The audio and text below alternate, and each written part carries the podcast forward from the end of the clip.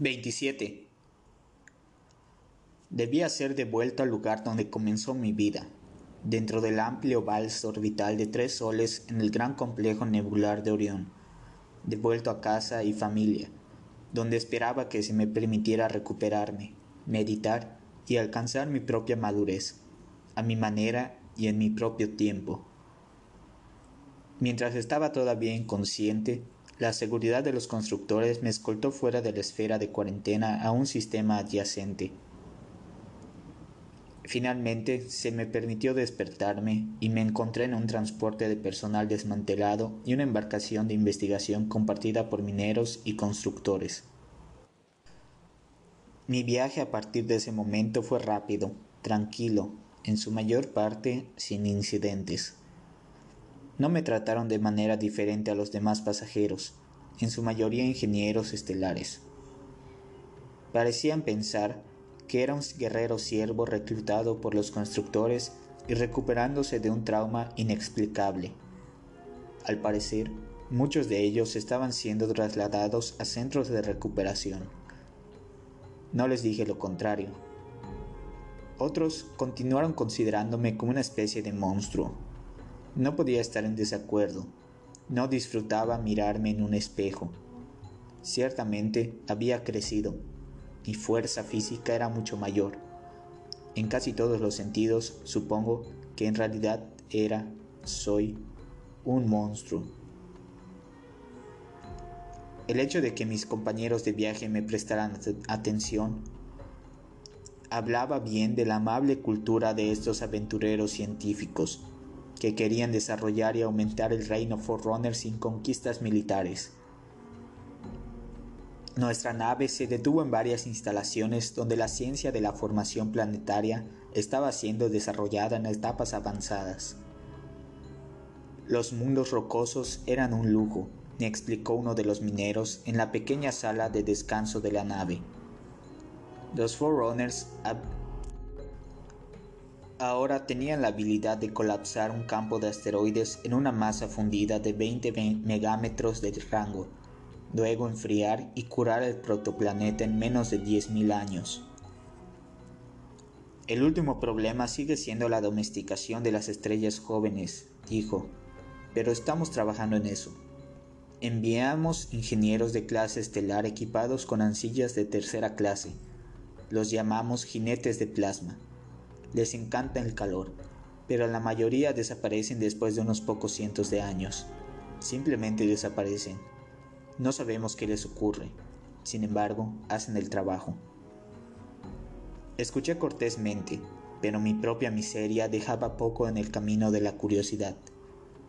Como mi armadura no tenía una ancilla, a veces dormía, y mis sueños eran extraordinarios, cubriendo miles de vidas y millones de años cortados y reordenados en un denso tapiz de líneas universales, pero los olvidaba casi inmediatamente al despertar. En nuestro camino a través de los confines exteriores del complejo nebular de Orión, entramos y salimos del, del espacio para entregar nuestros suministros e investigadores a varias guarderías estelares. En realidad, nos encontrábamos a un millón de kilómetros del planeta natal de los Forerunners, un mundo de cenizas desolado y azotado por la radiación, conocido en la, lengua más antigua como Hibalp. Hibalp había sido una vez un paraíso, emergiendo en el reino galáctico.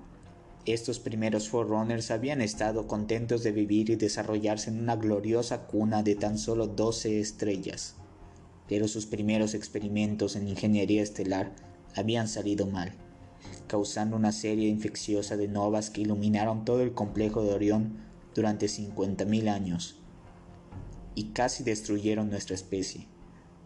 Las imágenes de esa época muestran que la nebulosa era extraordinariamente brillante y colorida. Los Forerunners hace tiempo que habían mejorado su habilidad y habían cometido menos errores.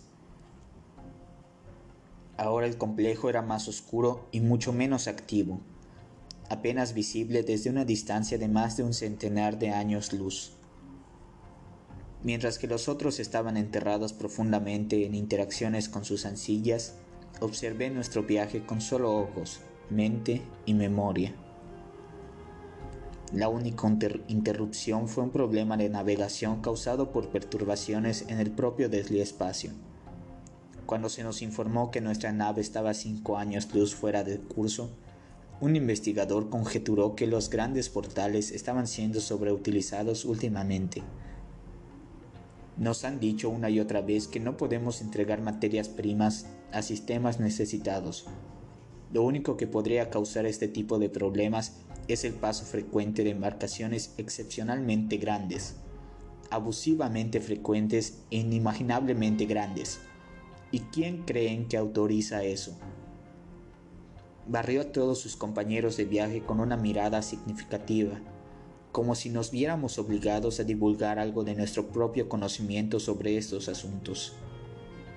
Los otros, los que emergieron de sus estudios ancillares, uno y todos se burlaron de su teoría. No dije nada. Había presenciado uno de esos pasajes y la evidencia de otro, pero ciertamente no me correspondía hablar de lo que había visto. No obstante, este problema causó un desvío inesperado e incontrolado que provocó una inspección sorpresa de un equipo de constructores exaltados. Llegaron en una nave de guerra de diseño desconocido, elegante y rápida, que nos interceptó cerca de una asociación antaño desierta de planetas extrasolares. El rumor se propagó rápidamente entre los investigadores de que nos habíamos acercado a una instalación segura de la que ninguno de ellos sabía nada. El grupo de abordaje consistía de seguridad de los constructores, ninguno de ellos guerreros siervos, contrario a la larga tradición. Observaron todas las cortesías apropiadas, luego revisaron minuciosamente los registros del transporte. Después de eso, Amablemente nos pidieron que nos despojáramos de nuestra armadura. Por supuesto, yo no usaba ninguna, e interrogaron a las ancillas de los investigadores, en busca de lo que nadie hubiera dicho. El equipo pronto partió, habiendo concluido que nuestro traspaso fue accidental, pero sin dejarnos nada más sabio. Antes de irse, uno me lanzó una mirada que combinaba desprecio y lástima. Yo era el único al que habían ignorado. Esto naturalmente despertó sospechas sobre mí. También se propagaron rumores de que yo era la verdadera causa del retraso y que solo los más valientes y los investigadores inferiores me hablarían desde entonces. Pronto hasta ellos me excluyeron. El resto de mi viaje fue solitario, hasta que, a 12 años luz de casa, fui trasladado a un veloz yate compartido por mi familia y otros cinco clanes constructores. Mi padre, mi madre y mi hermana me saludaron al cruzar del transporte al yate. No había visto a ninguno de ellos en tres años. Mi padre había sido objeto de otra mutación desde que me fui, y ahora tenía un parecido diferente y perturbador con el maestro constructor. Mi madre había cambiado muy poco, si acaso solo se había vuelto más tranquila y digna, comenzando su tercer milenio interino, durante el cual no tardaría en no dar a luz, ni de otra manera crearía descendencia. Considerando que mi padre medía cuatro metros de altura, tenía los hombros anchos y las piernas gruesas, su piel era como ónice pulido. Sus parches de cabello, bien recortados de color blanco púrpura, sus ojos negros salpicados de plata. Mi madre medía un poco más de dos metros de altura, delgada como una caña, su cabello rojo profundo y su piel gris plateado. Mi hermana era un poco más alta que nuestra madre y menos delgada. En esta etapa de transición previa al intercambio familiar, el cortejo, el matrimonio. Incluso antes de mi exilio a Edom, ella había estado experimentando una suave mutación hacia la madurez reproductiva, y ahora estaba en la fase más temprana de su avance hacia la primera forma. Me saludó con una apreciación silenciosa y con los ojos muy abiertos. Luego me abrazó rápida y calurosamente. Mi madre, viendo mi condición, me saludó con una formalidad dolorosa. Mi padre, con un apretón firme de mi hombro, escondió sus emociones y solo intercambió unas pocas palabras escogidas con precisión, dándome la bienvenida de nuevo al redil. Mis padres tenían más de seis mil años. Mi hermana y yo teníamos apenas doce. Estoy seguro de que habrá mucho de qué hablar, concluyó, antes de enviarme a mis aposentos a probarme una armadura nueva. Cenaremos en una hora. En la pequeña cabina elegantemente decorada, la nueva armadura me rodeó con maestría. La nave ensambló una ancilla perfectamente digna y poco llamativa de sus propias reservas. Neutra y simple, parecía una parodia superficial de la proporcionada por la bibliotecaria, no muy útil y completamente poco emocionante. Disculpas por este primitivo accesorio, dijo la nave, notando mi reacción. Tu ancilla puede, por supuesto, ser mejorada cuando llegues a tu finca. Sentí una profunda punzada de soledad y una extraña sensación de pena. La ancilla no sabía cómo animarme ni qué palabras de apoyo ofrecerme. Me sentía responsable de todo lo que había ocurrido y seguía ocurriendo.